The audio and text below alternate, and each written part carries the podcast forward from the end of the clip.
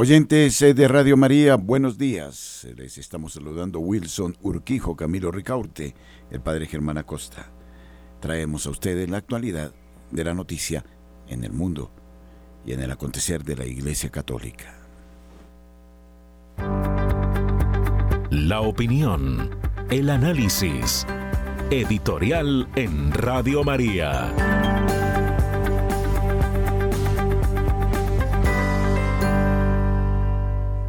El padre Guillermo Juan Cuadrado trae un análisis que me parece es muy interesante de la estación por la que atraviesa el mundo presente. No resulta fácil, dice él, describir sintéticamente la situación cultural y eclesial en la que en la actualidad nos podemos interrogar acerca de la esencia del cristianismo, Vivimos en una sociedad caracterizada por la desconfianza posmoderna hacia la verdad, por el relativismo, por la tendencia a convertir el deseo en criterio supremo de discernimiento. Como leemos en un documento de la Conferencia Episcopal de España, ahora en su tramo final, la modernidad no sólo prescinde de la gracia, sino que pretende de evaluar la naturaleza. Como resultado, la persona, reducida a individuo autosuficiente e independiente, se construye a sí misma siguiendo la ley del deseo, en permanente ejercicio de autodeterminación también sobre el propio cuerpo. En este sentido, la llamada ideología de género es, en definitiva, la voluntad de construir una antropología del deseo, sobre todo en su dimensión sexual. Y el repliegue hacia el relativismo favorece la imposición intolerante de las ideologías amparadas por el poder. El pensamiento moderno no quiere ya reconocer la verdad del ser, sino que quiere adquirir poder sobre el ser. Quiere reformar el mundo según las propias necesidades y deseos. Y con esta orientación que no se dirige hacia la verdad sino al poder, se toca sin duda el verdadero problema del tiempo presente. El derecho a decidir y el deseo sentimiento adquieren, advierte la conferencia, categoría jurídica al servicio de la construcción de un nuevo modelo social para lo que es preciso deconstruir lo esencial del sistema vigente. Y se extiende por el mundo entonces una legislación contraria a la razón, a la naturaleza y a la vida que desde poderosos organismos financieros globales se imponen a los gobiernos. En el plano religioso, la secularización convive con una pluralidad de ofertas religiosas y espirituales que son consideradas por muchos como equivalentes. La secularización cuestiona la credibilidad de la propuesta cristiana. El proceso de modernización comporta una profunda revisión de las creencias y de las prácticas religiosas que dejan de tener el valor normativo que gozaban y pasan a ser algo secundario, una opción más sujeta a modas y tendencias culturales y que puede ser percibida como más o menos útil o conveniente para el propio proyecto personal o social. La pluralidad de propuestas religiosas es un motivo añadido para delimitar lo propiamente cristiano. Esta situación exige de quienes nos decimos seguidores de Cristo la valentía de proclamar el Evangelio, no sólo como una opción de vida espiritual o piadosa, sino como una propuesta, a nuestro juicio, la única válida capaz de dar respuestas al ser humano, a la naturaleza, a la sociedad. Es entonces hoy urgente una nueva catequesis, la formación continua en las verdades de la fe, porque en muchas ocasiones se cae en este relativismo como efecto de la ignorancia de la doctrina auténtica. Anunciar a Jesucristo con claridad, con serenidad, con profundidad y sin temor, a tiempo y a destiempo, como dice Pablo, con ocasión o sin ella.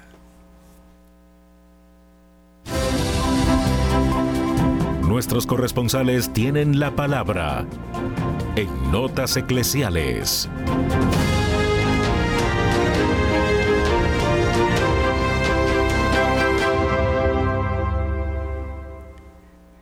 Desde Barranquilla, con nosotros Julio Giraldo, buenos días.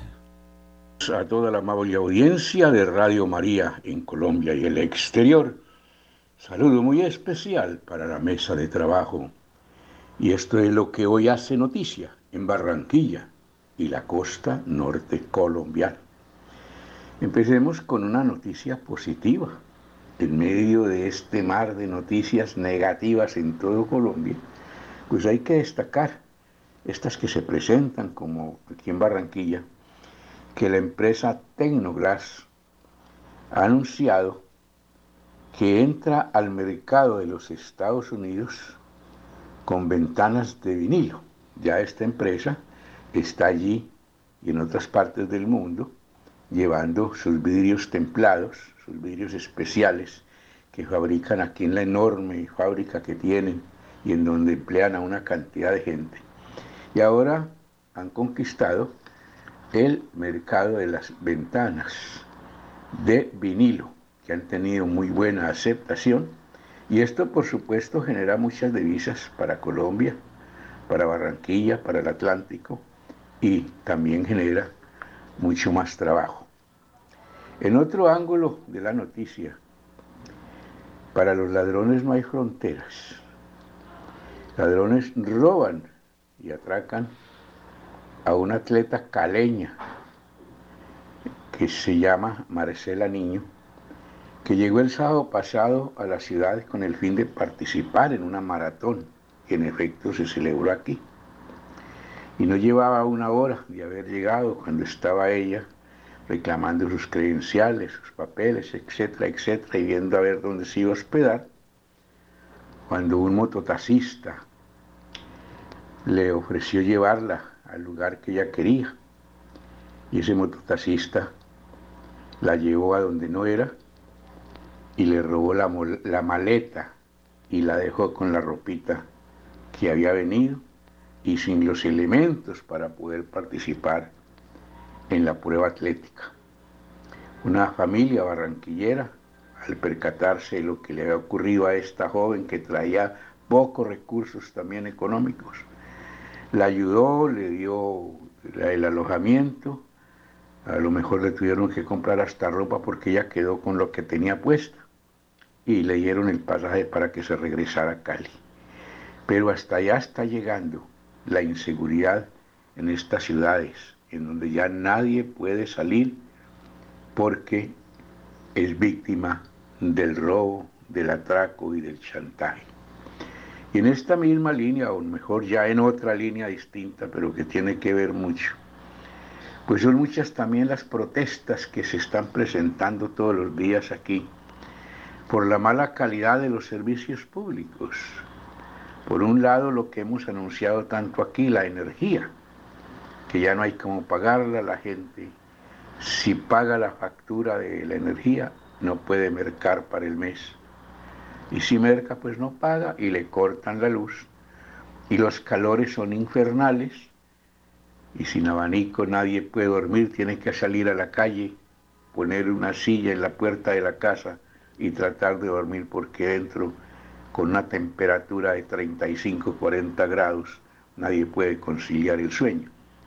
Y por otro lado, la triple A, que nuevamente vuelve a regresar Barranquilla a épocas antiguas, donde las calles estaban inundadas con las aguas de alcantarilla, en donde no va el agua a determinados barrios, días, semanas enteras, sin llegar una gota de agua a algunos barrios. La gente clama, la gente pide a los que hoy son candidatos a la alcaldía, que se pronuncien sobre lo que van a hacer con los servicios públicos de Barranquilla, que son un caos en la actualidad. Esperemos, como siempre, que con la ayuda de Dios y la Virgen Santísima, pues estas cosas puedan mejorar. Desde la ciudad de Barranquilla y para Radio María, Julio Giraldo. Marta Borrero, desde la ciudad de Cali, nos informa. Buenos días. Hola, muy buenos días para todos. Por temas administrativos, la clínica Rey David no está prestando atención, pero informó de los puntos a donde las personas pueden acudir. Muchos pacientes que acuden a consultar los servicios de la clínica Rey David se encontraron hoy con noticias de que no estaban prestando atención hasta nueva orden. A pesar que desde el pasado 25 de agosto se había estado anunciando por redes sociales de lo que iba a pasar, hoy muchos usuarios acudieron a citas y demás y se encontraron con esa sorpresa. Lo cierto es que Corporación de Servicios Médicos Internacionales, TEM y Compañía Limitada, Cosmitet informó a través de Twitter que por motivos administrativos la clínica iba a presentar cierre temporal. En este momento los pacientes que se encuentran hospitalizados están siendo atendidos de manera normal. Los demás están siendo trasladados a otros centros médicos de Cali. Y es que la situación de la salud está compleja, muy compleja. Creo que amerita unirnos en oración específicamente por este tema de la salud en Colombia. Tengo esta otra nota relacionada con lo que habló el presidente de la EPS Sanitas. Él dice que sí, cerrarán en septiembre y de razones de la crisis en Colombia. A pesar de las advertencias de las entidades promotoras de salud, el gobierno asegura que están preparados si dejan de prestar sus servicios. El pulso entre las entidades promotoras de salud EPS y el gobierno nacional sigue intensificándose tras el anuncio de compensar Sura y Sanitas donde aseguraban que están en una crisis económica tan considerable que podrían dejar de prestar sus servicios en las próximas semanas. Sumado a la discusión de la reforma a la salud, la administración de Gustavo Petro parece estar tranquila si estas empresas cierran. No obstante, las compañías han pedido conversar para no dejar sin cobertura a cerca de 13 millones de colombianos. En resumen, el pasado 22 de agosto, las 13 PS anteriormente señaladas presentaron una carta donde señalaban que, comillas, por el insuficiente pago de la UPC, unidad de pago de capitación, la indebida redistribución de los recursos entre los actores y el déficit en sus deudas los tienen a punto de cerrar, lo que dejaría a la salud del país en crisis, pues estas son las compañías que cobijan a la mayor cantidad de usuarios. Bueno, no daré más notas hoy. Creo que esta es suficiente para darnos cuenta la situación en la que se encuentra la salud en Colombia, la crisis tan grande y lo que significa la vulnerabilidad del ser humano cuando está enfermo. Todos hemos experimentado eso. Y, bueno, es complejo y les invito a unirnos en, en una oración fuerte por este sector de la salud en Colombia. Soy Marta Borrero para las notas eclesiales de la Radio María. Bendecido día para todos. Desde Medellín, José Luis Hernández trae la noticia. Saludos amigos, con los muy buenos días, aquí llegamos con toda la información noticiosa desde Medellín. Atención que pusieron en servicio otros 15 kilómetros de la autopista 4G que va hasta Urabá la Agencia Nacional de Infraestructura anunció la puesta en operaciones de la variante Fueima, que hace parte del proyecto de cuarta generación 4G, Autopista El Mar 2, carretera que va entre Cañas Gordas y Necoclí, tramo final de la nueva conexión entre Medellín y Urabá.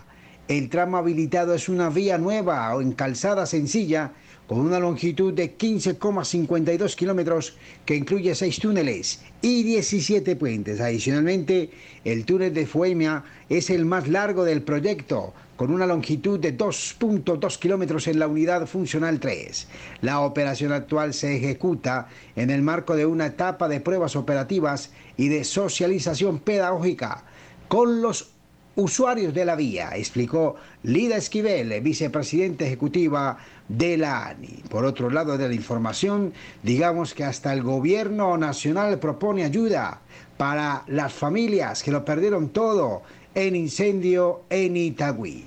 Atención que la tragedia de 25 familias de Itagüí que lo perdieron todo luego de que un incendio consumiera por completo sus viviendas el viernes pasado en el barrio San Francisco de esta localidad, llegó hasta la Unidad Nacional de Gestión de Riesgo de Desastres. La entidad a cargo de Olmedo López Martínez hizo presencia en la zona este domingo con el ánimo de conocer la gravedad de lo ocurrido y en este sentido atender parte de las necesidades de los afectados. Recordemos que en total fueron 17 casas destruidas y más de 50 damnificados. En noticias de iglesia, el Banco de Alimentos de la Arquidiócesis de Medellín se une al Alimentón que se realizará el próximo 2 de septiembre, Centro Comercial San Diego desde las 2 de la tarde, para que todos unidos colaboremos con esta gran alimentón y así quitar, calmar el hambre de muchos hermanos nuestros.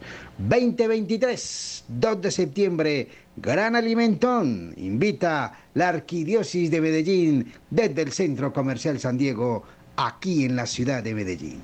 Amigos, ha sido toda la información desde la Bella Villa. Con mucho gusto informó su corresponsal José Luis Hernández. Un buen día para todos. El personaje. Radio María.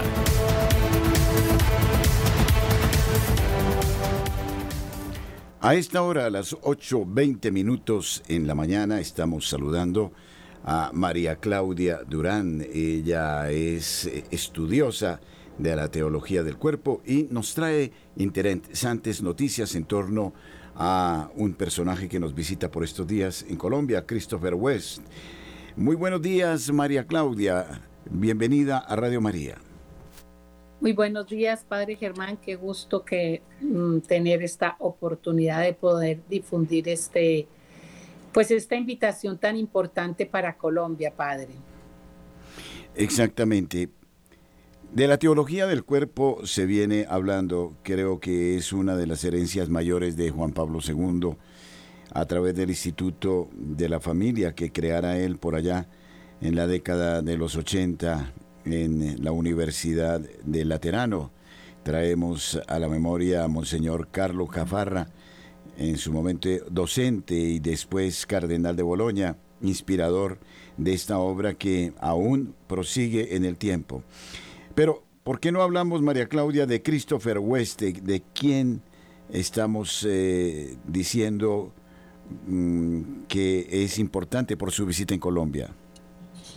Pues sí, padre. Eh, Christopher West es un laico casado con seis hijos que recibió la teología del cuerpo, mm, eh, exactamente el documento Hombre y Mujer los creó cuando él estaba estudiando en la universidad en Estados Unidos. Él es norteamericano y está viendo como una crisis, la crisis normal de los jóvenes que tengo todo, pero no soy feliz, pero la vida es terrible, pero aquí no existe Dios, porque pues hay mucha injusticia, mucho dolor, no hay plenitud, no hay felicidad y pues un sacerdote le entrega el documento Hombre y Mujer. Los creo, que es el documento original de Juan Pablo II escribió a los final, al final de los años 60 como respuesta a esta cultura de la muerte que él ve, que es como todo ese desorden del hombre no conociéndose a sí mismo y pues en esa búsqueda de la felicidad, pues va en una búsqueda desordenada del amor y en esto pues tiene que ver mucho el cuerpo, ¿no?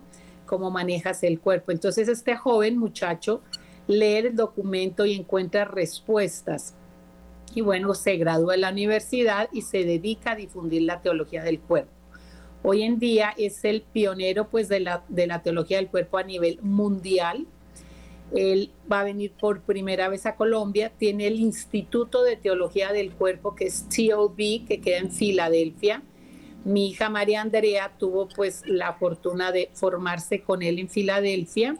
Yo me formé como en una, en una escuela que está aprobada por él en México, que es en el Instituto Juan Pablo II, en la Universidad de Anagua de México.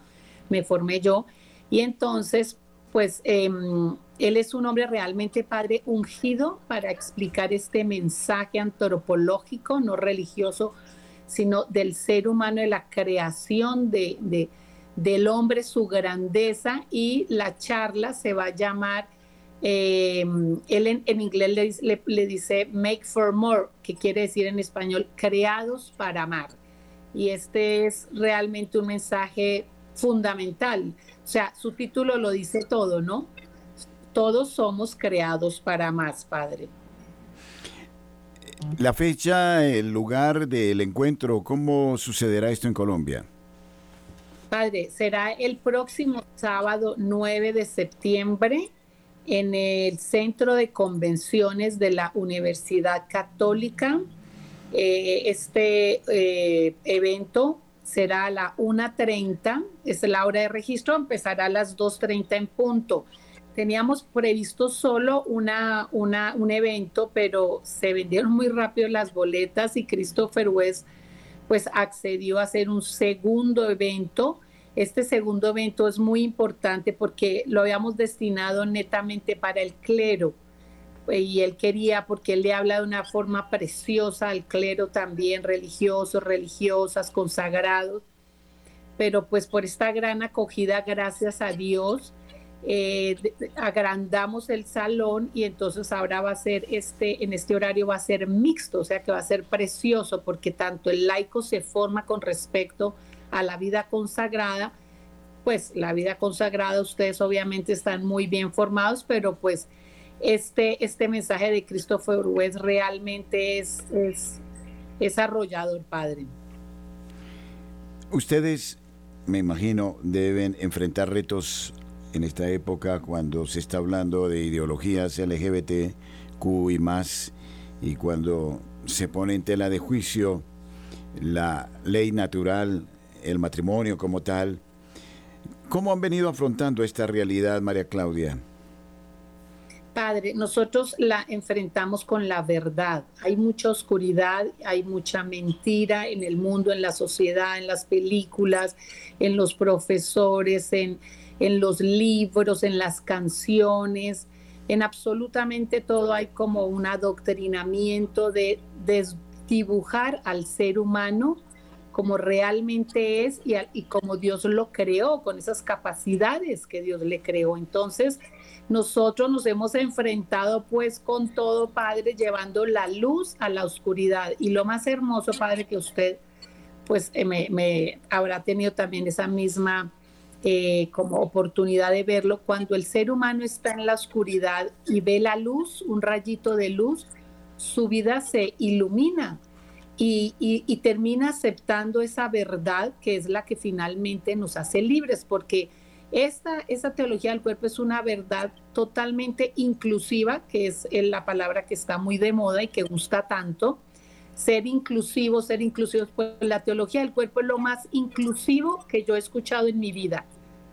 Entonces ahí todos cabemos, no importa si te equivocaste, si te caíste, si, si tomaste malas decisiones y hoy en día estás sufriendo ese dolor. Si tú quieres cambiar esa realidad tuya porque no te sientes feliz ni pleno, la teología del cuerpo te da todas las herramientas, el apoyo y, como esa verdad antropológica para que te pares, sigas adelante y logres pues esa plenitud y esa felicidad pues que todos anhelamos.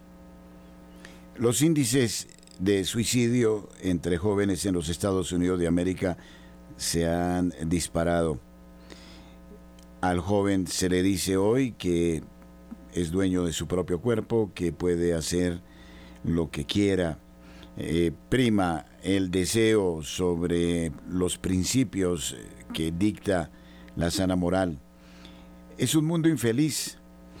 ¿Cómo hacer para que le tornemos al ser humano, al niño, al joven, al adolescente, la alegría del amor. Precisamente el título dice, fuiste creado para más. Significa que no es solo el sexo sin sentido, sino que hay otras dimensiones por explorar, las únicas capaces de darle significado a la vida, María Claudia. Así es, padre. Definitivamente lo hablo yo mucho con los padres de familia porque nosotros hacemos talleres para la familia con mi hija en un amor diferente.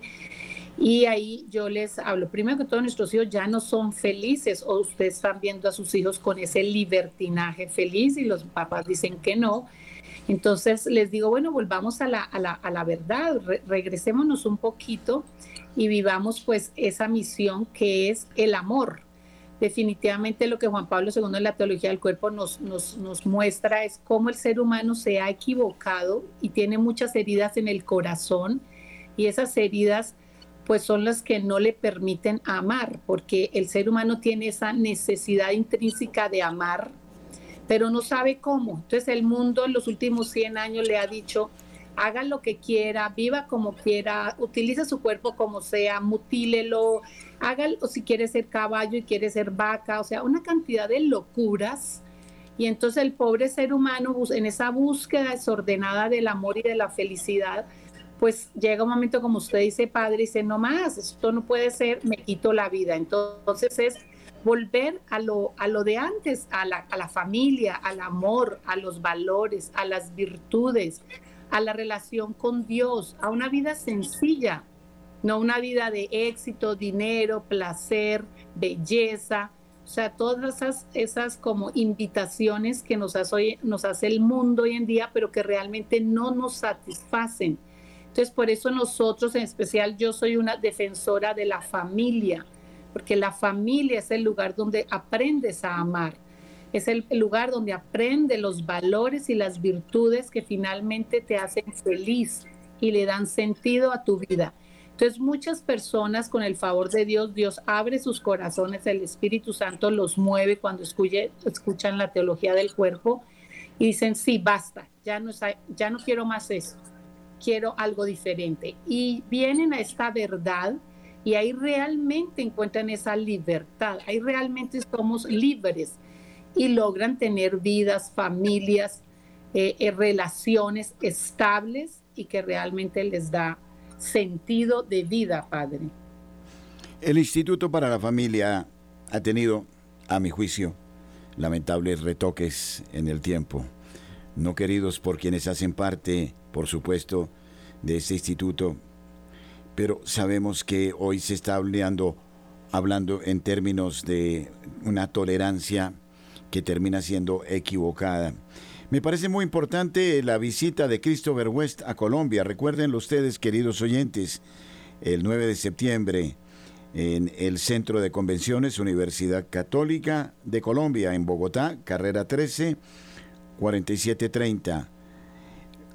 En Colombia, eh, Christopher West se presentará en otros ámbitos o solo en Bogotá? Se presentará el día 9 de septiembre en Bogotá y el día 10 de septiembre en Barranquilla. Serán los únicos ciudades que visitarán esta oportunidad y seguramente pues volverá y podremos recorrer el país entero con el favor de Dios. Muy bien, entonces felicidades, buenos augurios para este encuentro y ojalá que los frutos sean copiosos. Las familias de Colombia necesitan esta verdad fundamental, la verdad de un sacramento instituido por Dios, el matrimonio, y de la alegría de la que es la célula fundamental de la sociedad, la familia.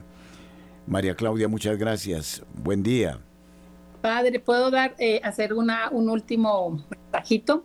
Sí, señora. Eh, bueno, quisiera como que todos los laicos que nos están escuchando inviten a sus sacerdotes y a sus religiosas. Queremos tener un evento muy en familia, hagamos familia con nuestro clero, que tanto queremos, tanto amamos, tanto le debemos.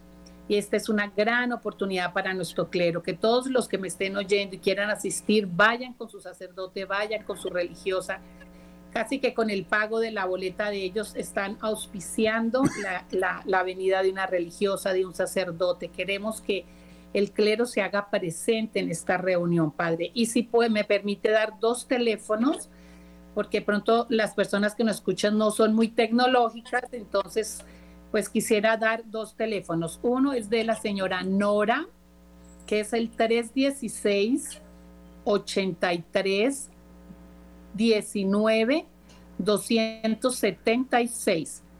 316 83 19 276 y el de Un Amor Diferente, que somos nosotros quienes estamos trayendo a Christopher, 314 27 00 218 314 27 00 218 y bueno padre decirle que lo esperamos qué dicha poderlo tener allá a usted y a su equipo de trabajo acompañándonos ese día con Christopher West bueno, muchísimas gracias por la invitación, María Claudia. Muchos éxitos y bendiciones para esta iniciativa noble en pro de la familia.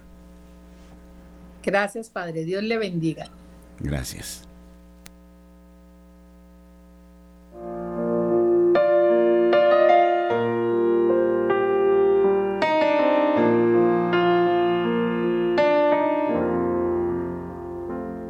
'Radio María de Colombia y la misión por el amor de Dios en todo el mundo se unen para invitar a todos los padres a consagrar a sus niños al Sagrado Corazón de Jesús y al Inmaculado Corazón de María este próximo 8 de septiembre.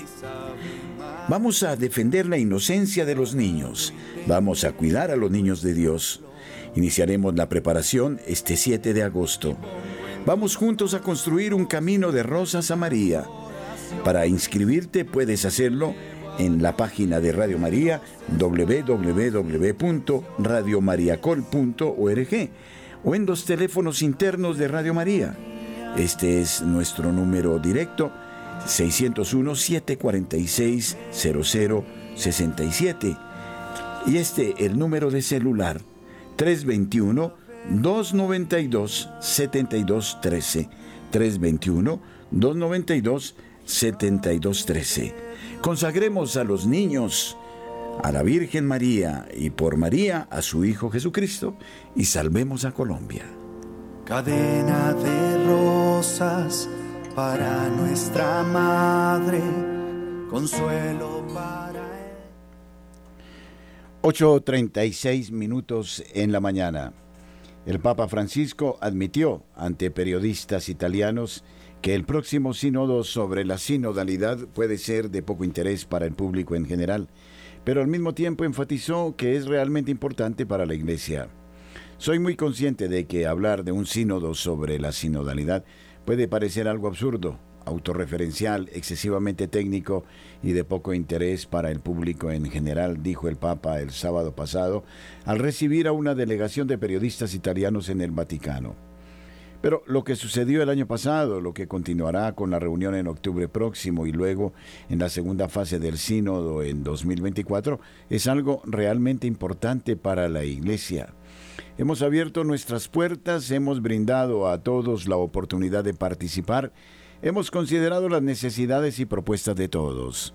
Queremos contribuir juntos a construir una iglesia en la que todos se sientan en casa y nadie sea excluido, dijo el Papa Francisco. La palabra del Evangelio que es tan importante, todos, todos, todos. No hay católicos de primera, segunda o tercera clase, no. Todos juntos, todos. Esa es la invitación del Señor. El Papa enfatizó que las personas en la iglesia deben acostumbrarse a escucharse mutuamente, hablar entre sí, no cortarse la cabeza por una palabra, y escuchar y discutir de manera madura. Esta es una gracia que todos necesitamos para avanzar. Y esto es algo que la Iglesia ofrece al mundo hoy, a un mundo que a menudo es tan incapaz de tomar decisiones, incluso cuando nuestra supervivencia está en juego. La desinformación es uno de los pecados del periodismo, agregó, enumerando más pecados periodísticos que incluyen difamación, calumnia y un amor por el escándalo. Debemos difundir una cultura del encuentro, una cultura del diálogo, una cultura de escuchar al otro y sus razones, dijo. La cultura digital nos ha brindado muchas nuevas oportunidades de intercambio, pero también conlleva el peligro de que las comunicaciones se conviertan en eslóganes, ha dicho el Papa.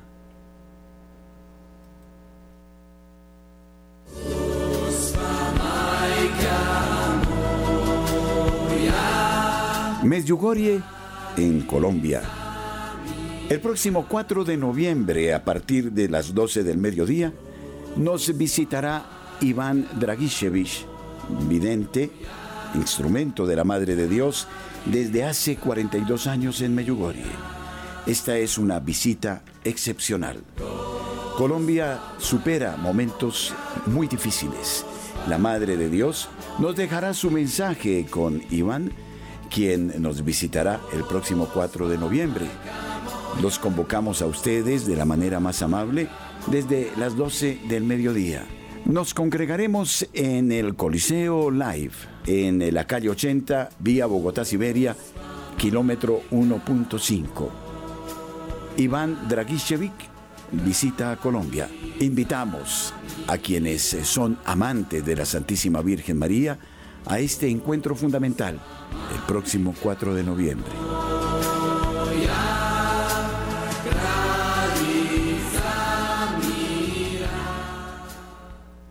En su cuenta de TikTok, la religiosa Quisquía Valladares presenta como razón fundamental para la no admisión de las mujeres al sacramento del orden una limitación cultural.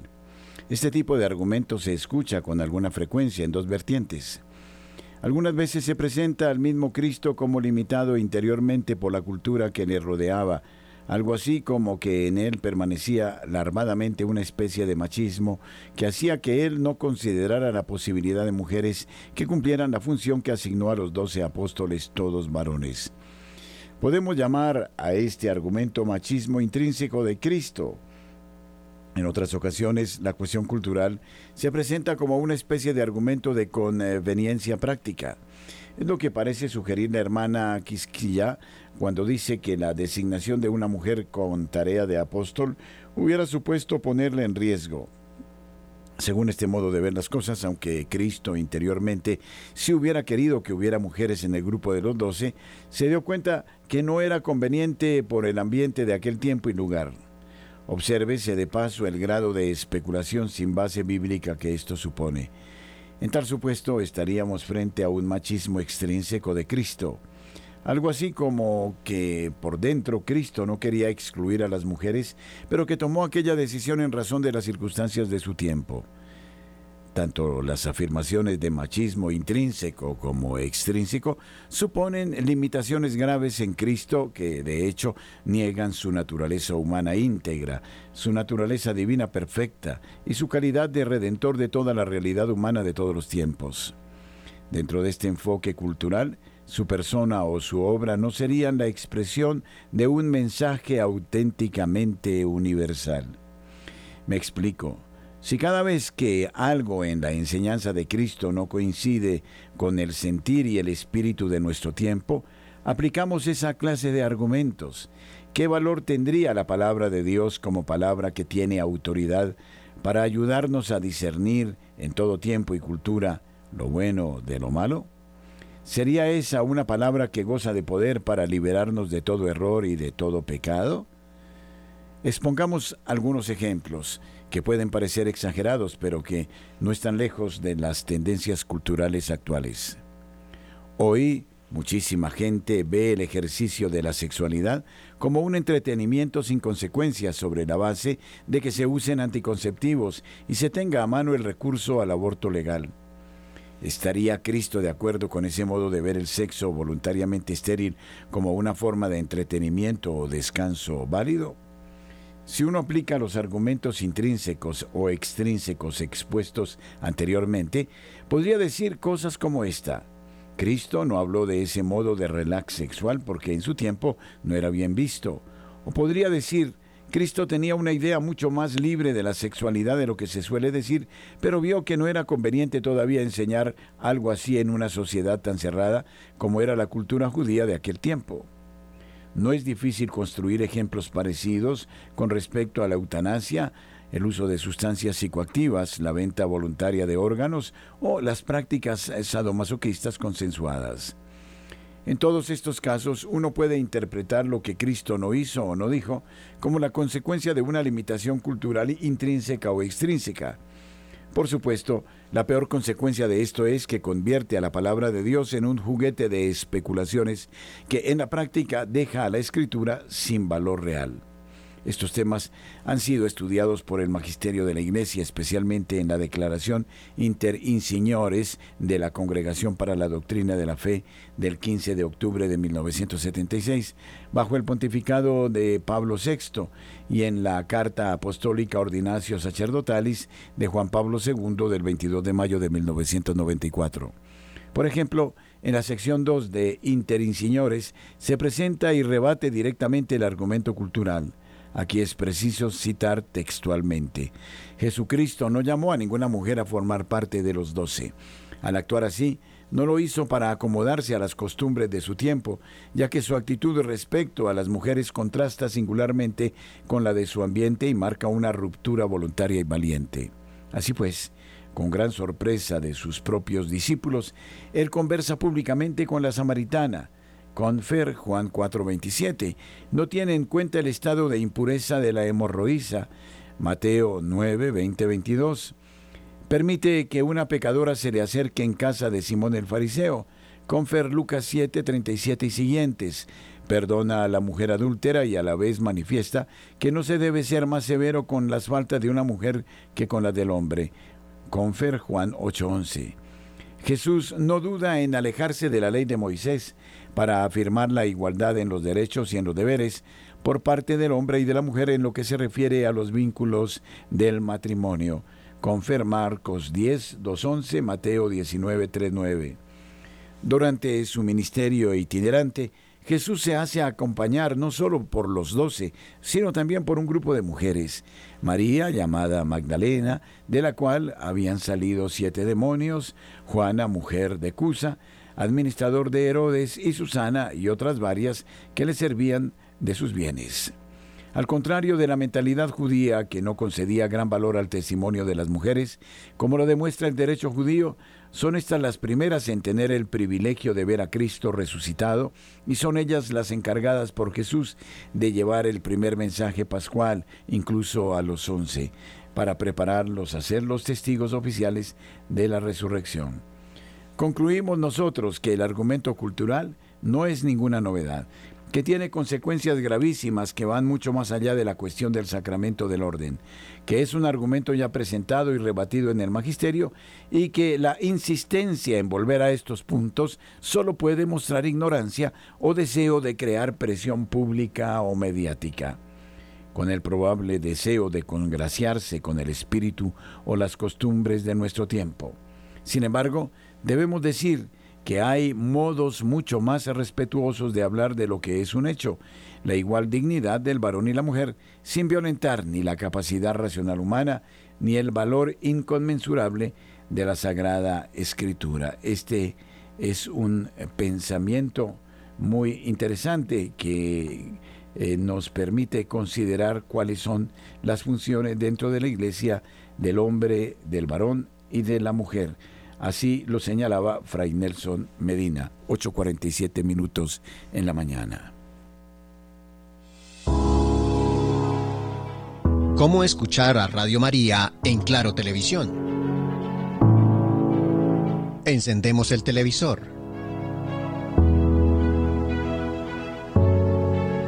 Confirmamos que el decodificador esté encendido.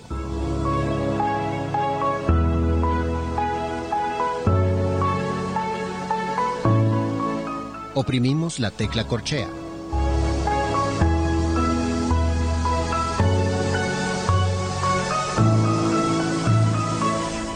Cuando aparezcan todos los canales, oprimimos el botón de la derecha del navegador.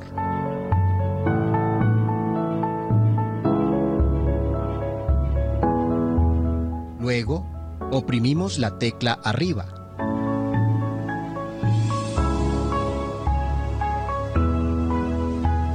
Cuando esté seleccionado Radio María, oprimimos OK.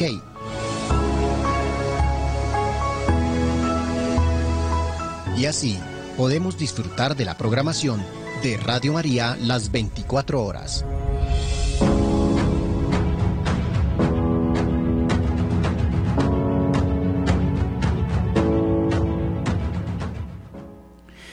Monseñor Joao Justino de Medeiro Silva, arzobispo de Goiânia en Brasil, resaltó la necesidad apremiante de la Iglesia sobre manifestar su posición en contra de los esfuerzos por flexibilizar las restricciones al aborto en el país.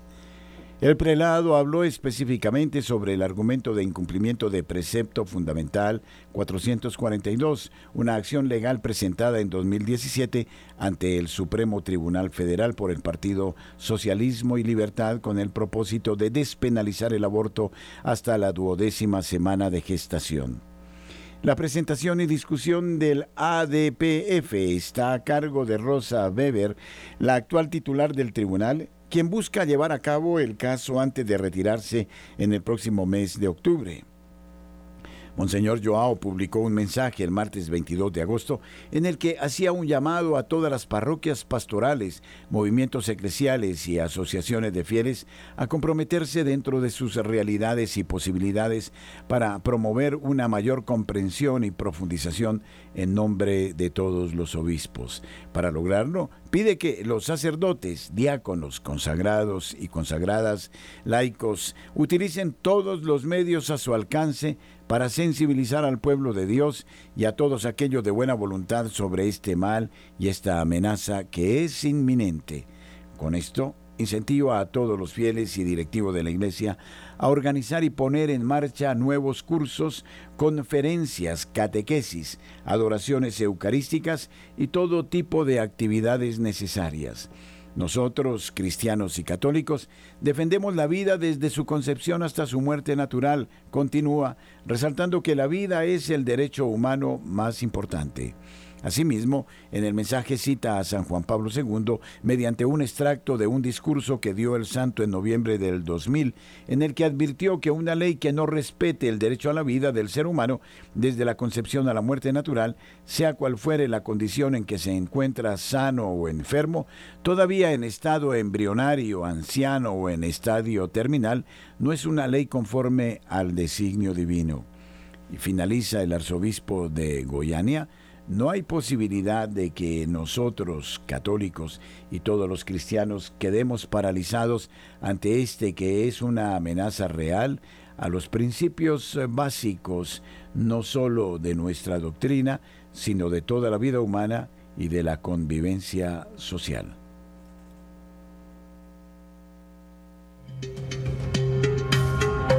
Y durante este tiempo, los oyentes y nosotros nos dedicaremos a la Casa del Tesoro. Sí, ayúdenos con un bono y ustedes y nosotros comenzaremos a buscar el tesoro. Es un tesoro muy bonito. Ustedes se lo merecen. No sabemos si está en la selva, o en la playa, o en la montaña. Lo importante es que juguemos juntos, le ayudemos a la Virgen. Ustedes ya saben que pueden dar por ese tesoro y en septiembre esperamos llegar al punto y marcar con una X el tesoro que ustedes esperan.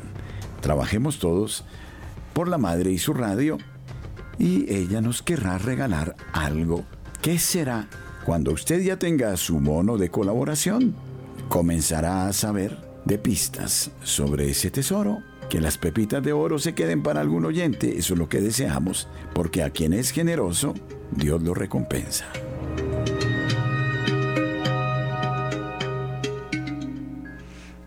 El sacerdote católico José María Tojeira, portavoz de la Compañía de Jesús en la región centroamericana, en Nicaragua, amplió la perspectiva sobre la situación de la orden en ese país y afirmó que el gobierno autocrático del mandatario Daniel Ortega tendrá un final y es esencial tener la capacidad de resistir. El pasado jueves 24 de agosto compartió una entrevista con el medio de comunicación jesuita hondureño Radio Progreso, en la que señaló, este régimen va a pasar y eso hay que saberlo. Hay que saber resistir, hay que saber aguantar, hay que saber reclamar la verdad, hay que mantener una palabra profética. La afirmación del clérigo español, quien adquirió la nacionalidad salvadoreña, emerge como una reacción ante la reciente ofensiva de la autocracia nicaragüense encabezada por Ortega y su vicepresidente Rosario Murillo. En los últimos días, el gobierno confiscó la Universidad Centroamericana UCA y la Villa Carmen, residencia de seis jesuitas mayores. Asimismo, revocó el estatus legal de la congregación y transfirió la totalidad de sus activos al Estado. Es evidente que este tipo de regímenes pasan. Hay un dicho de un historiador inglés, eh, John Dalbert Acton, que decía que el poder tiende a corromper y el poder absoluto corrompe completamente. Yo creo que en Nicaragua la situación es de poder absoluto y una forma de corrupción. La corrupción se destruye a sí misma, no es duradera, agregó el padre José Tojeira, quien también es ex, rector de la Universidad Centroamericana José Simeón Cañas en El Salvador. El padre considera que las instituciones de la Iglesia son mucho más duraderas. No es que no tengamos pecados o errores, pero no tenemos esa brutalidad de autorreferencia e imposición de criterios a todos los que nos rodean, sino que tratamos de dialogar y de caminar como pecadores que quieren seguir a Jesús, afirmó. En el transcurso de la conversación, el sacerdote también destacó la relevancia que tiene para la Iglesia Católica la figura del obispo de Matagalpa, Monseñor Rolando Álvarez, quien se encuentra detenido de manera injusta. Tojeira afirmó que el obispo ha tomado una elección de carácter profético al decidir quedarse en Nicaragua y no someterse a las presiones para ser expulsado del país. Yo creo que él es el máximo merecedor en estos momentos de la solidaridad internacional, ha dicho el sacerdote. Radio María de Colombia en la internet www.radiomariacol.org. Usted puede acompañarnos en las redes sociales. En Facebook busque esta página Radio María Colombia. En Twitter síganos en la cuenta arroba R. Descargue la aplicación de TuneIn Radio y escúchenos en su iPhone, iPad y Android en el mundo.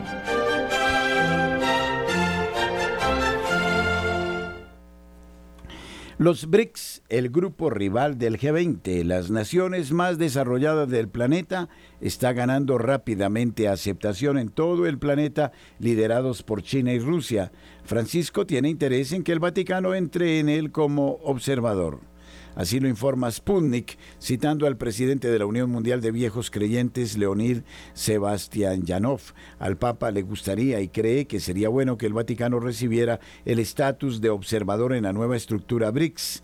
Sería interesante que el Vaticano entrara en la estructura BRICS con estatus de observador tiene el mismo estatus en los BRICS, Naciones Unidas, dijo a Sebastián Yanov. El jueves el presidente sudafricano Cyril Ramaphosa anunció que Argentina, Egipto, Irán, Etiopía, los Emiratos Árabes Unidos y Arabia Saudita han sido invitados a la asociación. La membresía plena de los nuevos miembros BRICS comenzará el primero de enero de 2024.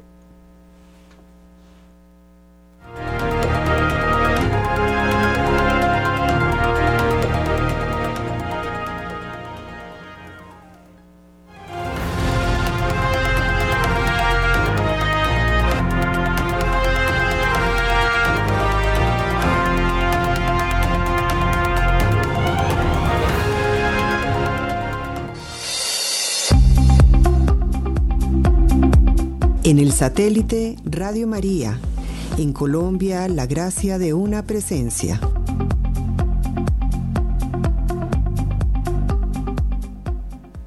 El motu propio que degrada las prelaturas personales es solo la última pieza de una batalla contra el movimiento fundado por San José María Escriba de Balaguer, en la que el Papa se contradice yendo contra el concilio y el principio de sinodalidad, escribe Ricardo Cascioli en la nueva Búsola Cotidiana. Por su indudable interés, reproducimos este artículo. ¿Qué tiene el Papa contra el Opus Dei?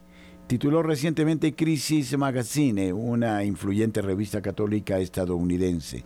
Pregunta que muchas y muchos se han hecho tras la enésima mortificación infligida al movimiento fundado por José María Escriba de Balaguer en 1828. El pasado 8 de agosto, con un nuevo motu propio, el Papa Francisco modificó los cánones 295 y 296 del derecho canónico para retroceder las prelaturas personales, asimilando a asociaciones clericales públicas de derecho pontificio con facultad de incardinar clérigos. Y como la única prelatura personal existente es el Opus Dei, el objetivo del Papa es claro. Hasta este momento las prelaturas personales estaban asimiladas a las diócesis según lo establecido por el Concilio Vaticano II en el decreto Presbyterorum Ordinis en su artículo décimo. Se dijo que este era la enésima mortificación bajo este pontificado. De hecho, la batalla personal del Papa Francisco contra el Opus Dei ya comenzó en 2017, cuando se negó a consagrar obispo al nuevo prelado, Monseñor Fernando Ocaris, un claro signo de discontinuidad con pontificados anteriores. En efecto, recordamos que fue San Juan Pablo II quien elevó el Opus Dei a prelatura personal en 1982 con la Constitución Apostólica UTSIT, al término de un minucioso trabajo de una comisión conjunta de canonistas que habían estudiado la mejor manera de asegurar el desarrollo del carisma del Opus Dei al servicio de la Iglesia y fue el propio San Juan Pablo II quien ordenó obispo al primer prelado del Opus Dei, Monseñor Álvaro del Portillo, en enero de 1991, y luego en 1995 también ordenó a su sucesor, Monseñor Javier Echavarría Rodríguez. La falta de nombramiento episcopal de Monseñor Ocaris fue el preludio de otros cambios. Tomó algún tiempo, pero llegó rápidamente con la reforma de la curia romana de marzo de 2022, seguida en julio por el motu propio ad carisma tuendum, que adapta las disposiciones. Las competencias sobre las prelaturas personales pasan de la congregación de los obispos a la del clero, y el prelado del Opus Dei no puede ser obispo. Esta es una curiosidad porque es el único sacerdote que no puede ser nombrado obispo por decreto. Parecía que esto era el final porque llegados a este punto, el Opus Dei ha reformulado los estatutos para adaptarlos a las nuevas disposiciones. Casi un año de trabajo y entre junio y julio la revisión fue entregada a la Santa Sede sin saber que, mientras tanto, el Papa Francisco preparaba una nueva sorpresa que obligaría ahora a los expertos de la obra a revisar una vez más los estatutos. Pese a ello, la reacción oficial, en consonancia con la espiritualidad del movimiento, es de total colaboración.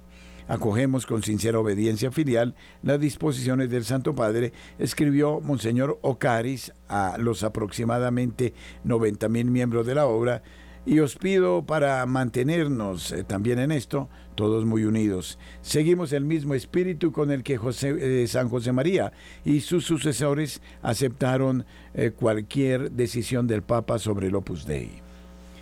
Muchísimas gracias por su compañía. Que el Señor hoy nos regale una jornada bella y serena. Sigamos unidos en la programación de nuestra radio a lo largo de las horas. Bye.